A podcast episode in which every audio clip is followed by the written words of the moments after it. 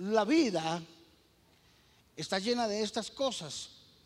Momentos en los cuales sentimos una cierta ausencia de Dios por diferentes circunstancias de la vida.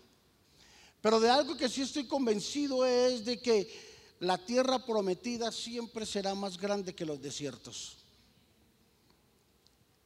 Que siempre los desiertos formarán en nosotros algo muy grande, un espíritu muy poderoso para entrar a la tierra prometida.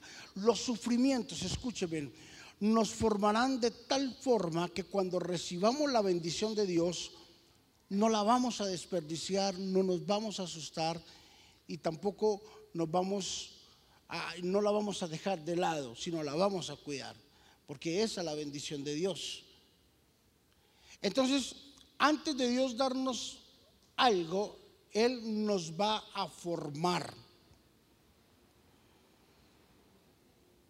En otras palabras, tú tienes en lo que te has permitido y te has propuesto formar. Hay gente que nos aborda y nos dice, pero ¿por qué yo no tengo esto? Porque tu corazón todavía no está formado para eso. Pero ¿por qué otro sí tiene? Porque ese se dejó formar el corazón para tener lo que tiene ahora. Entonces, lo que yo quiero es que tú entiendas que Dios nunca nos va a dar una bendición para que se convierta en una maldición.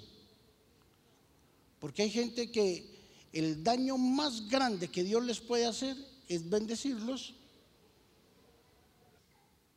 El problema es de que nosotros no hemos entendido de que la Biblia nos enseña que las bendiciones de Dios nos van a seguir y no nosotros las vamos a seguir a ellas. Las bendiciones de Dios nos buscarán. Las bendiciones de Dios tocarán a nuestra puerta. La provisión de Dios va a estar de continuo con nosotros, porque Dios no va a permitir que nos acostemos sin comer, porque el sol sale sobre justos y sobre injustos. Pero la bendición de Dios es otra cosa. Y estamos meditando un poco mm, sobre Deuteronomio capítulo número 8. Y quiero que vayamos allá. Miremos unos, los primeros 10 versos de Deuteronomio capítulo número 8. Y vamos a aprender un poquito sobre este capítulo número 8 de, de Deuteronomio. La buena tierra que te han de poseer. Cuidaréis de poner por obra todos los mandamientos que yo os ordeno hoy, para que viváis seas multiplicado y entréis y poseáis la tierra que Jehová prometió con juramento a vuestros padres. Ok, bueno. Primero, cuatro cosas importantes que vemos en este texto de las Escrituras. Lo primero, dice, cuidaréis de poner por obra. Hay un mandato, hay, uno, hay un orden de colocarnos en acción. No es solamente escuchar, sino accionar. Dice, cuidaréis de poner, o sea, se tiene que activar estos cuatro principios en tu vida para que puedas ver la bendición de Dios. Primero, ¿cuál es? Dice, para que puedas vivir. Cuidaréis de poner por obra todos los mandamientos que yo ordeno hoy para que viváis. O sea, podemos ser muertos, podemos ser muertos vivientes o podemos estar muertos en vida, en otras palabras. Y para que seas multiplicados, ¿cuántos quieren ser multiplicados? ¿Sabe qué es multiplicación? Crecimiento. Y podáis entrar, queremos entrar. Y poseer, queremos poseer la tierra que Dios nos ha prometido por juramento de vuestros padres. Ahora, en otras palabras, miro, voy a explicar esto para poder avanzar en la predicación. Un día Dios se paró y dijo, yo los voy a bendecir. Y créanme que lo que yo les voy a decir y les voy a prometer, yo lo voy a cumplir. Y yo me imagino al hombre diciendo, como típico lo hacemos nosotros. A ver, pero necesito una señal de que tú me vas a bendecir.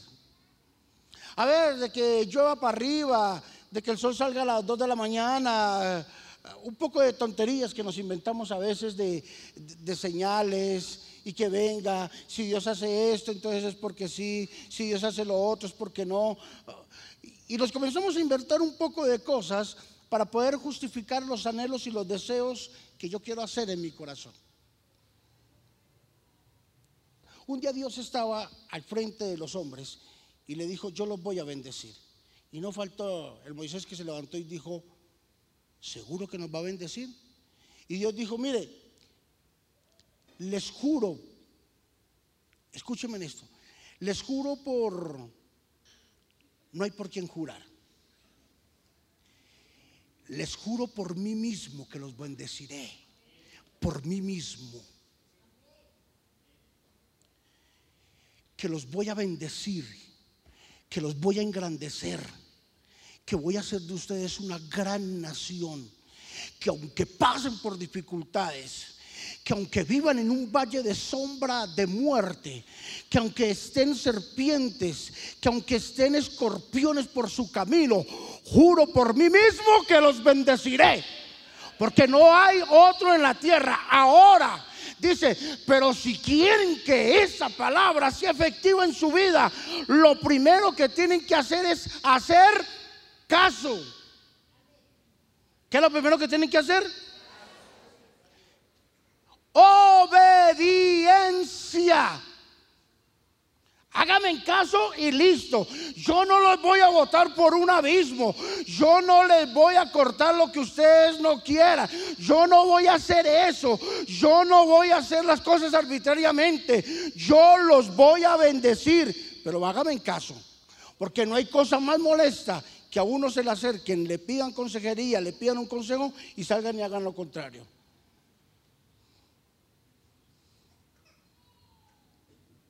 Hagan lo que yo les digo y van a vivir. Entonces Dios les dijo, bueno, si ustedes me hacen caso, primero van a vivir. Qué cosa tan rara. Van a vivir. Porque usted puede estar viviendo y estar muerto. Usted se muere el día que se sale del propósito de Dios. Usted puede tener muchos éxitos en su vida y estar logrando muchas cosas, pero si usted se sale del propósito de Dios, automáticamente usted se murió. Usted es un muerto viviente. Porque usted queda expuesto a que venga el diablo y haga y deshaga con su vida.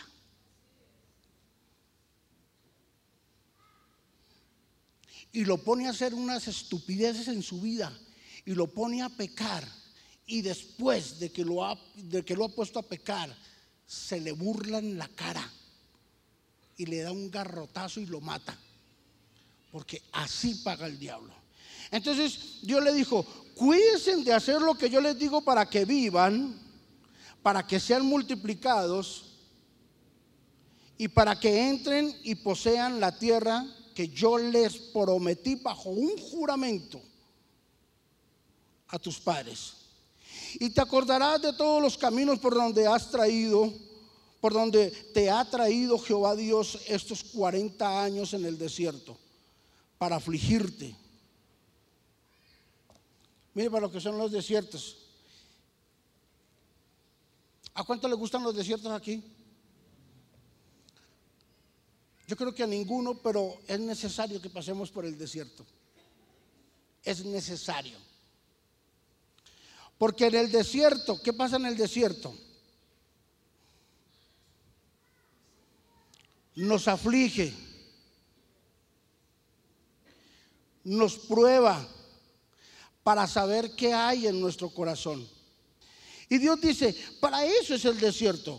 Y dice, y te, versículo número 8, y te afligió y te hizo tener hambre y te sustentó con maná, comida que no conocías tú ni tus padres la habían conocido, para hacerte saber que no solo de pan vivirá el hombre, mas de todo lo que sale de la boca de Jehová Dios vivirá el hombre. Su vestido nunca se envejeció sobre ti, ni el pie se te ha hinchado en estos 40 años.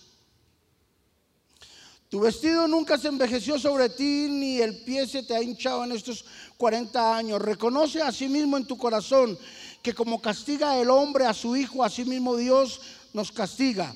Guardarás pues los mandamientos de Jehová tu Dios, andando en sus caminos y temiéndole. Porque Jehová tu Dios te introduce en la buena tierra, tierra de arroyos, de aguas, de fuentes y de manantiales que brotan de vegas y de montes tierra de trigo y de cebada, de vides, de higueras y de granados, tierra de olivo, de aceites y de miel, tierra en la cual no comerás el pan con escasez,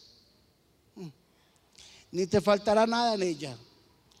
Tierra cuyas piedras, perdón, cuyas piedras son hierro y de cuyos montes serán cobre, y comerás y te saciarás y bendecirás a Jehová tu Dios por la buena tierra que Él te habrá dado. Paremos un momento ahí. Dios les estaba haciendo un recuento a los de Israel. Porque ellos vivieron 430 años bajo la esclavitud. En otras palabras, escúcheme, una generación son 40 años. Una generación son 40 años. Duraron 430 años esclavos. ¿Cuántas generaciones estuvieron esclavos? ¿10? Cerca de 10 generaciones o un poco más. Casi 11 generaciones estuvieron esclavas. Entonces, estaba Pepito Pérez aquí. El papá, eh, Pepito Pérez estaba esclavo. Él creció como un esclavo. El papá de él pensó como un esclavo. El abuelito de él pensó como un esclavo. El bisabuelo de Pepito Pérez pensó como un, eh, como un esclavo. El, el bisabuelo de Pepito Pérez pensó como un esclavo. El bisa, bisa, bisa, bisabuelo de él pensó como un esclavo. Entonces venían de una generación de pensar como esclavos. Hablar como esclavos, caminar como esclavos, comer como esclavos, pensar como esclavos, oler como esclavos, vestirse como esclavos. Todo su mente, su cuerpo, su espíritu estaba completamente programado para hacer todo de un esclavo.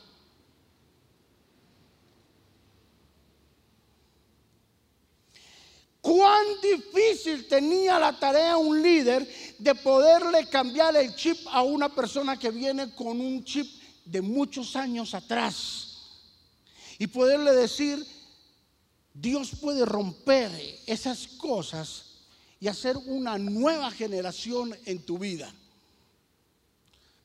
Ahora, aparece Dios y les dice, yo les juro que los bendeciré. Yo me imagino al hombre diciendo, que va si ya 400 años esclavos. Y Dios se caminando y les dice, he jurado por mí mismo que los voy a bendecir. Yo he jurado por mí mismo. Pero yo necesito que ustedes lo entiendan. Que para poderlos bendecir yo tengo que matar esa mentalidad de pobreza que hay dentro de ustedes. ¿Qué hicieron durante 430 años ellos? Hacer ladrillos. Eso hacían ellos 430 años haciendo ladrillos. O sea, tenían una mente cuadrada. Taque, taque, taque, taque. Tin, tan, tin, tan. Ya, esa es la mente de ellos, cuadrada. Ya. Y Dios les dijo, si yo los voy a bendecir, que es así, cuando ustedes salgan de aquí y vean la bendición, yo tengo que preparar su cabeza para que ustedes no se asusten.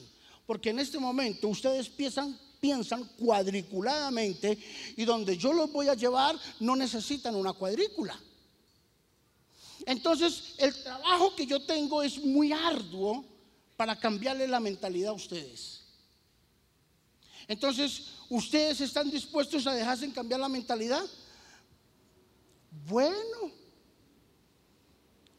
¿está bien? Entonces Dios dice, bueno, lo primero que vamos a hacer es, yo voy a levantar un libertador. ¿Cuál libertador levantó Dios? Moisés. Dios levantó a Moisés.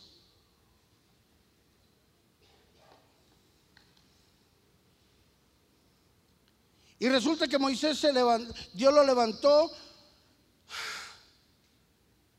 y fue y le dijo a Faraón, deje ir al pueblo de Israel porque Dios va a hacer con ellos algo maravilloso. ¿Y qué hizo Tutmosis? Tutmosis dijo, no sale de aquí ni ellos ni una sola pezuña, tampoco saldrá con ellos. Entonces Moisés se devolvió a donde Dios y le dice, Dios, baila. Ese man no nos va a dejar salir, hombre. Ese man está pero completamente cerrado que no nos va a dejar salir. Y Dios le dice, ah, sí, no los va a dejar salir, espera y lo verá. Y dice la Biblia que a través de una cantidad de señales y prodigios, Dios comenzó a manifestar para que dejaran salir a estos más o menos habían dos millones y medio de ladrillos ahí, eh, perdón, de personas. Dos y medio de personas con una, con una mente de ladrillo. Y Dios hizo señales y prodigios y Tutmosis, el faraón, dijo, no salen. Entonces Dios llamó a Moisés y le dice, venga Moisés, dile que los deja salir a las buenas o a las malas. Pero yo necesito hacer una transformación en la mente de, este, de estos hombres. Entonces vinieron las siete plagas, ¿se acuerdan? Las plagas de Egipto. Y la última plaga, ¿cuál era? La muerte del primogénito. Moría el primer hombre de todo lo que había. Entonces Dios um, instituyó la, la Pascua. Dios instituyó la fiesta de la Pascua el que celebrara la fiesta de la Pascua, el demonio de la muerte del primogénito pasaba de largo y no moría. Por eso fue que no hubo un solo muerto cuando la, muerte de los primogénitos no murió uno solo de Israel. De Egipto murieron todos los primogénitos, empezando por el hijo de Faraón. Cuando Faraón llegó a su, a su palacio y vio que su hijo se le había muerto, se asustó y salió corriendo con el cadáver de su hijo. Cuenta la historia.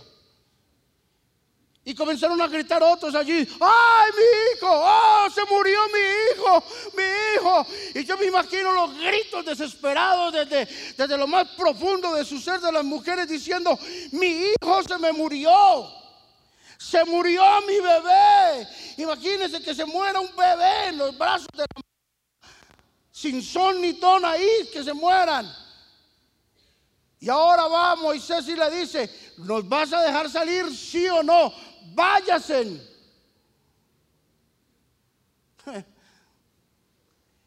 El problema fue esto, escúcheme. Dios le endureció el corazón a Moisés, a Faraón para que no dejara salir al pueblo, pero el pueblo endureció su corazón para con Dios. Ahí estaba más problema todavía. Ahora, Israel sale. Los 250 ladrillos ahí caminando ahí. Bien cuadraditos ahí, los, dos, los, dos millones y medio. Salen caminando. Ahora Dios dice, ¿cómo les cambio la mentalidad a esta gente? A ver. ¿Cómo hago, Dios mío?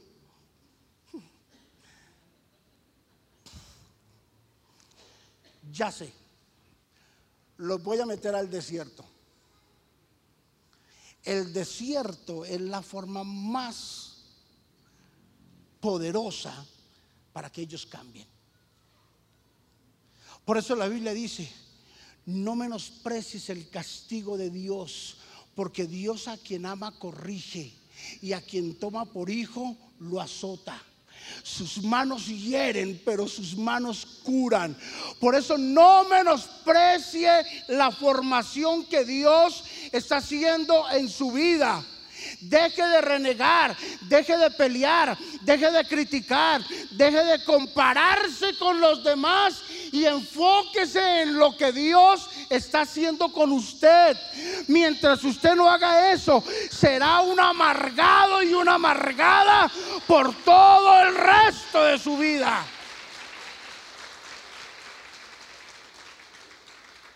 Deje de juzgar por qué sí y por qué no. Mire hacia adentro y dígale, Dios, ¿qué estás formando dentro de mí? ¿Qué quieres que yo aprenda en este proceso? Porque todo lo que yo hago sale mal. Pregúntese qué es lo que Dios está formando dentro de ti. Ahora Dios le dice, Ahí le levantó un líder, Moisés.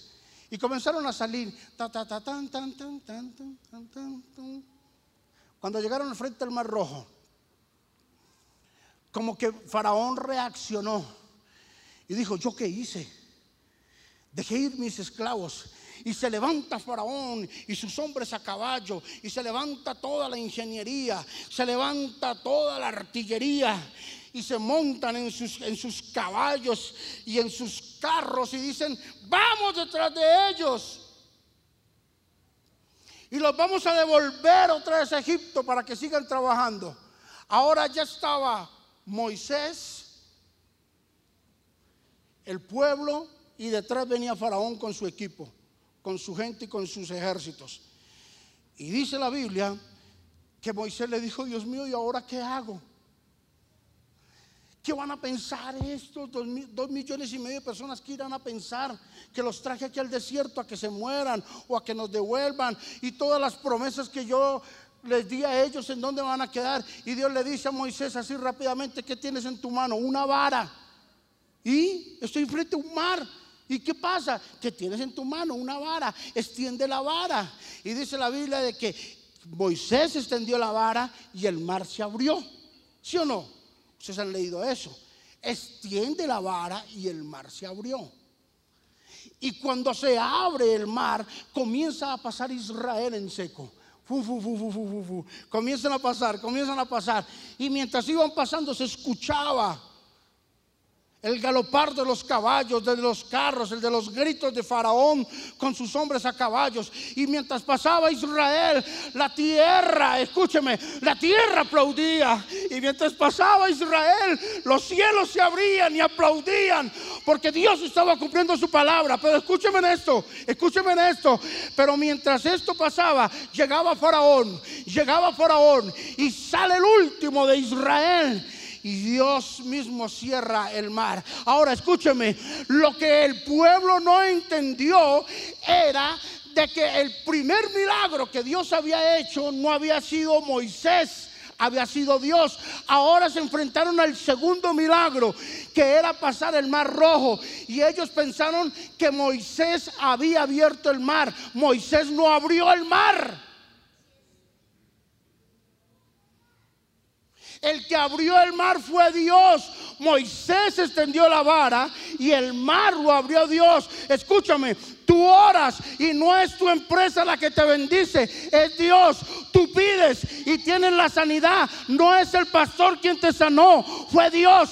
Tu hogar está mal, oramos por ti. No soy yo quien lo sana, es Dios. Y el pueblo no entendía eso. El pueblo no lo entendía. Por eso cuando salieron y ya Faraón quedó ahogado con sus carros y su gente a caballo, entonces Moisés se para al frente y les dice, sí, ve, yo les dije, tenemos el respaldo de Dios, pero yo estoy solo. Yo estoy solo. Y todos ustedes tienen compañía, menos yo. Entonces yo me voy a conseguir una noviecita. ¿Sí o no? ¿Tenía derecho o no tenía derecho a tener su esposa? Claro. Entonces volteé a mirar y veo una chocuana.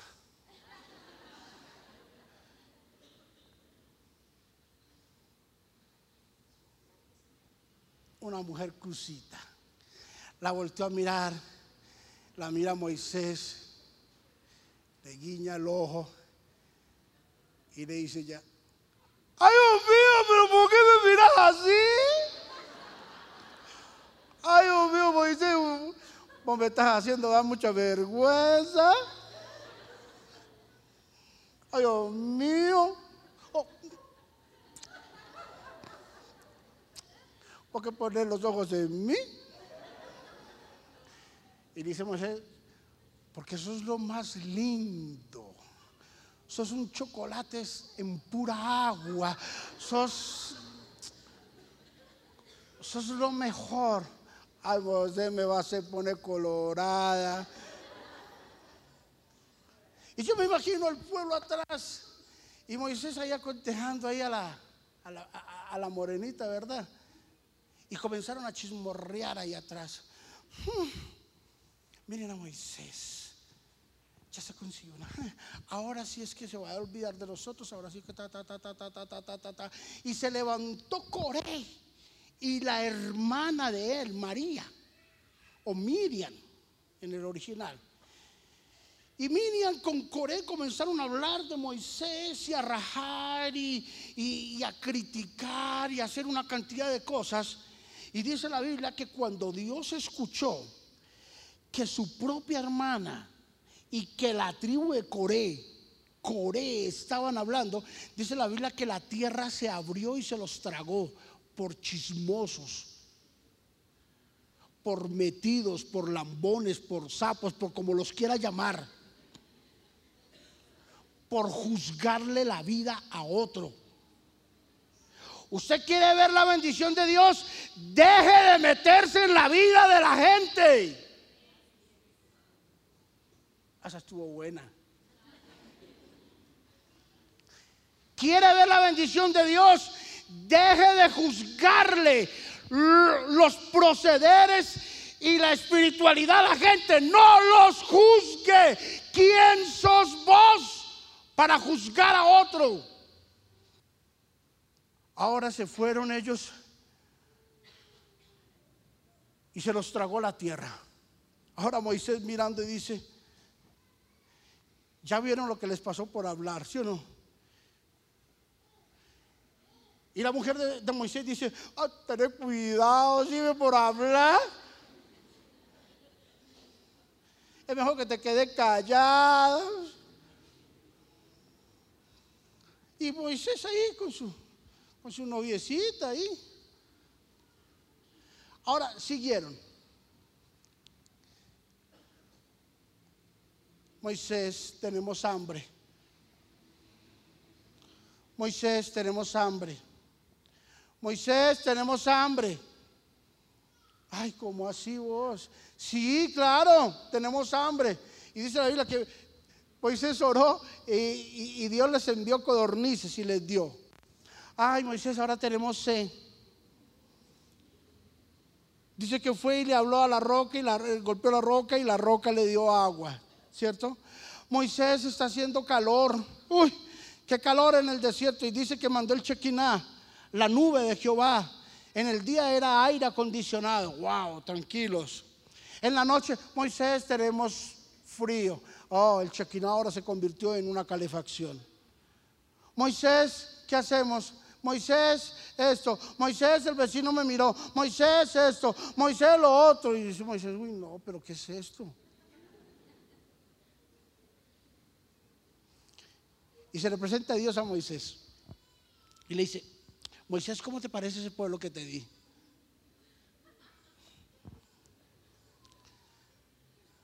Pues ahí ponen problema, pero bueno. Y Dios le dice, si quieres, te los quito. Yo los mato a todos. Los desaparezco, dijo Dios. Los voy a raer de la tierra. Y Dios le dijo, se los voy a quitar a todos y le voy a dar un pueblo nuevo, brother. Y Dios dice, listo, se los voy a quitar.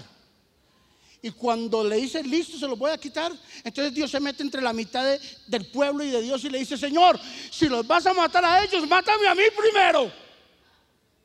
O sea, ya los quería. Ahí los amaba, ya ahí, a regañadientes, pero los amaba. Entonces Dios dice, yo juré que los iba a bendecir, pero usted se mete. Miren el poder de la cobertura, señores. Escúchenme. Miren el poder de tener un pastor. Miren el poder de tener un líder espiritual quien ponga la cara por nosotros. Porque el diablo antes de tocarte, toca su cobertura. Y ahí queda, porque ahí no puede. Usted tiene luchas. Yo tengo el triple de sus luchas antes del diablo tocarlo a usted con esa prueba, me toca a mí.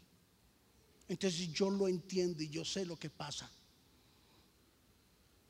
Por eso no menosprecie su cobertura. No nos menosprecie a nosotros como pastores porque usted no se imagina por donde hemos pasado para estar aquí. Porque usted ve lo bonito, pero no ve las heridas y los dolores que tenemos por dentro para poder estar aquí. Para estar aquí es otra cosa. Y le dice Dios, está bien Moisés, no los voy a matar. Y voltea a mirar al pueblo y le dice,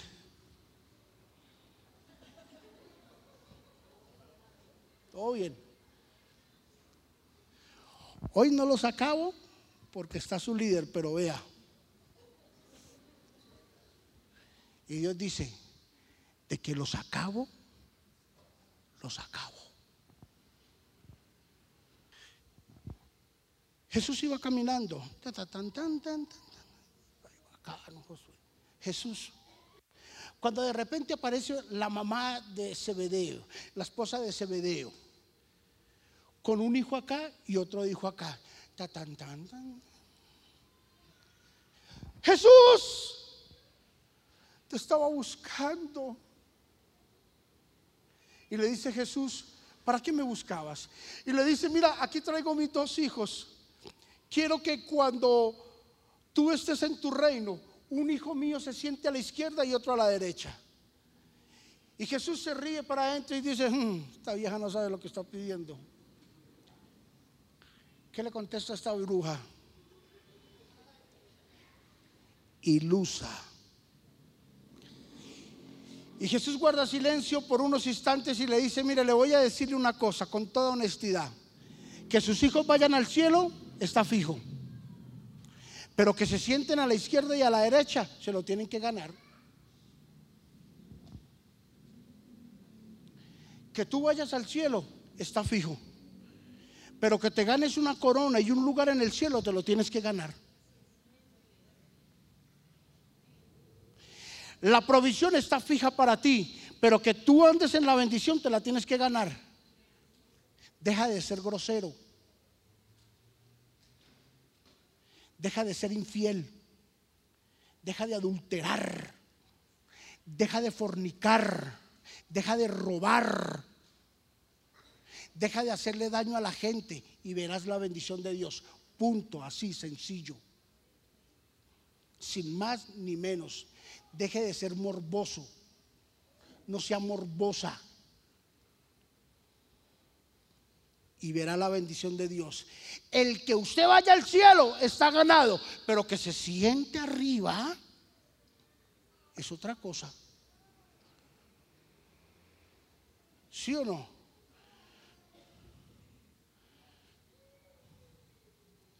Ahora, pero miren ahora el chicharrón en el que estaba Moisés. ¿Qué, qué más para estar bien encartado con esa gente? Se murieron los que lo criticaron y toda esta situación. Ahora tienen a una nueva juventud, una juventud, una sangre fresca, de 39 años el mayor. Y les dice, bueno señores, más de dos millones de personas, bueno señores, a la tierra que Dios nos va a llevar hay leche y miel. Y se voltean a mirar entre ellos y dice, leche y miel. ¿Qué es eso? 39 años en el desierto. Dígame, ¿qué leche y miel hay en un desierto?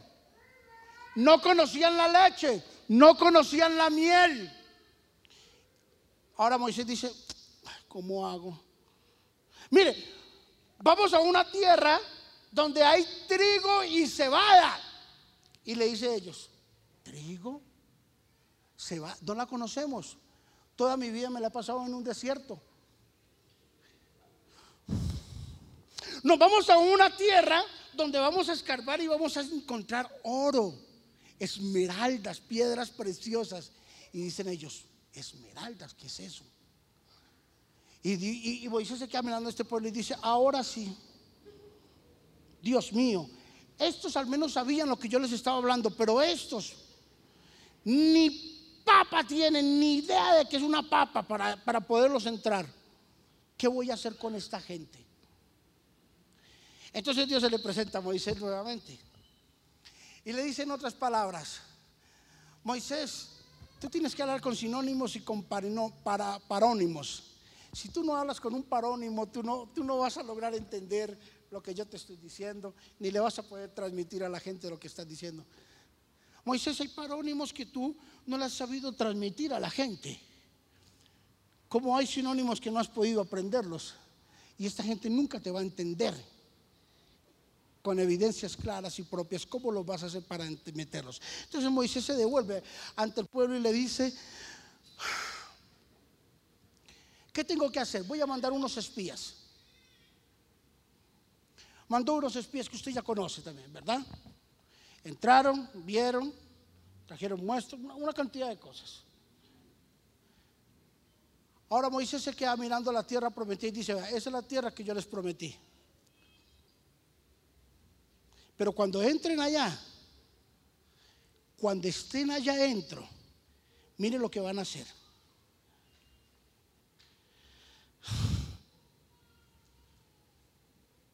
Versículo número 11. Con esto voy terminando. Téngame paciencia. Versículo 11. Deuteronomio 8.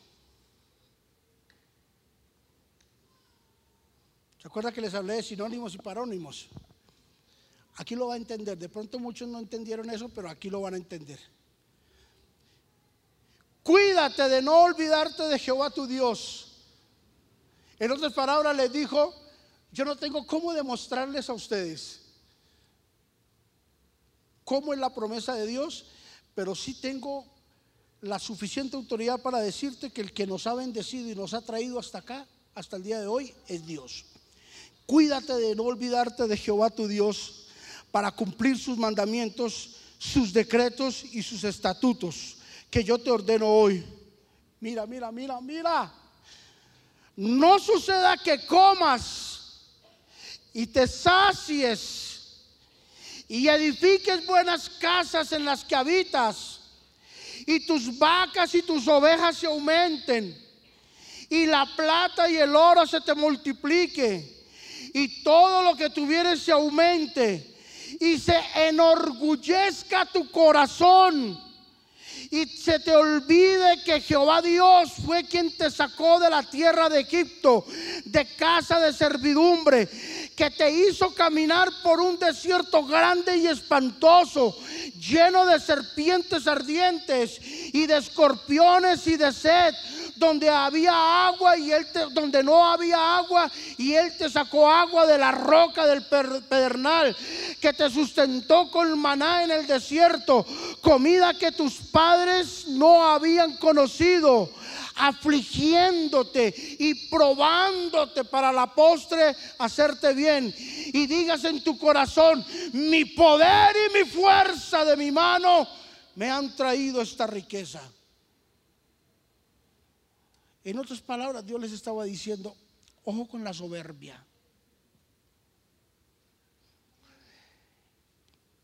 Si tú entiendes un poquito lo que está pasando en el mundo, hay un demonio de soberbia que está contagiando al mundo entero, la soberbia. Dios le dijo al pueblo, cuando ustedes entren allá,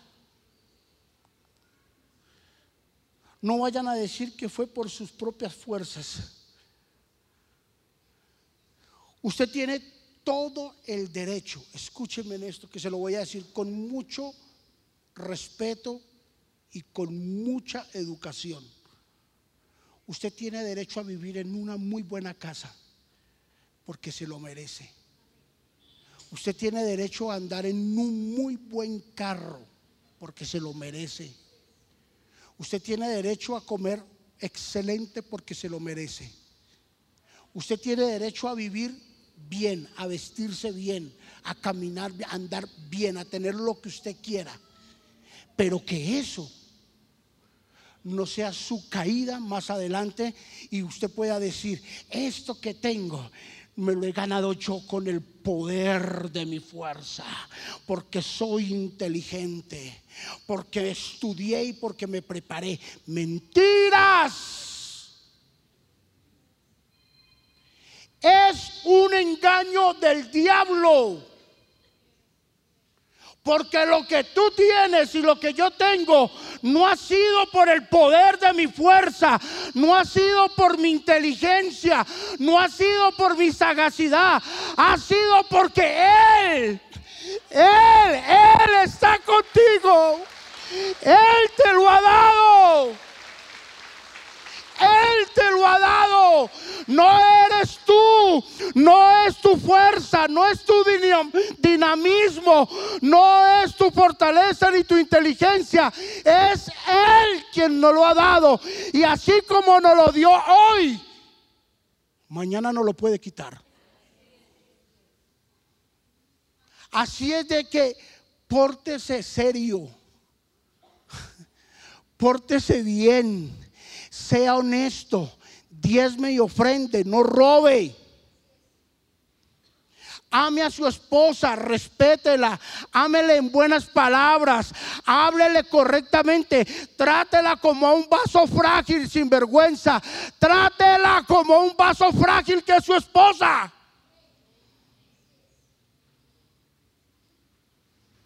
Cuídela, chocholiela, ámela invierta en ella. Padres, amen a sus hijos, respondan por sus hijos, no sean sinvergüenzas. Amen a sus hijos, inviertan en ellos. Mujeres, respeten a su marido. Se acabaron los amenes, listo, pero no importa. Yo lo digo, yo lo digo. Mujeres respeten a sus maridos. No los desafíe. Ay, si es tan varón, que se cree? Olvídese. Él no se cree. Él es el hombre de la casa. Yo soy el hombre. Aprovecho, yo soy el hombre. Señor, gracias por la liberación que estoy teniendo. Señor, estoy libre. Mujeres respeten a su marido, atiéndanlo. Órele a Dios para que le quite ese dolor de cabeza, ese dolor de espalda que les da a veces. Órenle a Dios. Hijos, respeten a sus padres, ámenlos, honrenlos. No necesitas ser cristianos para que tú los respetes y los honres. Son tus padres. Punto, como dice Isaac. Punto, son tus padres. Cristianos o no cristianos, budistas, satanistas, lo que quiera que sean. No me interesa ni a usted tampoco le interesa. Son sus padres. Punto, se acabó. ¿Quiere ver la bendición de Dios? Dios le dijo eso. Tienen derecho a una buena casa, a un buen carro, a tener ganado, a casa, finca, beca, perro, gato. Tienen derecho a todo. Pero cuando estén en Él, no digan que es por sus fuerzas. Es porque Dios está con ustedes. Denle un aplauso bien fuerte a Dios.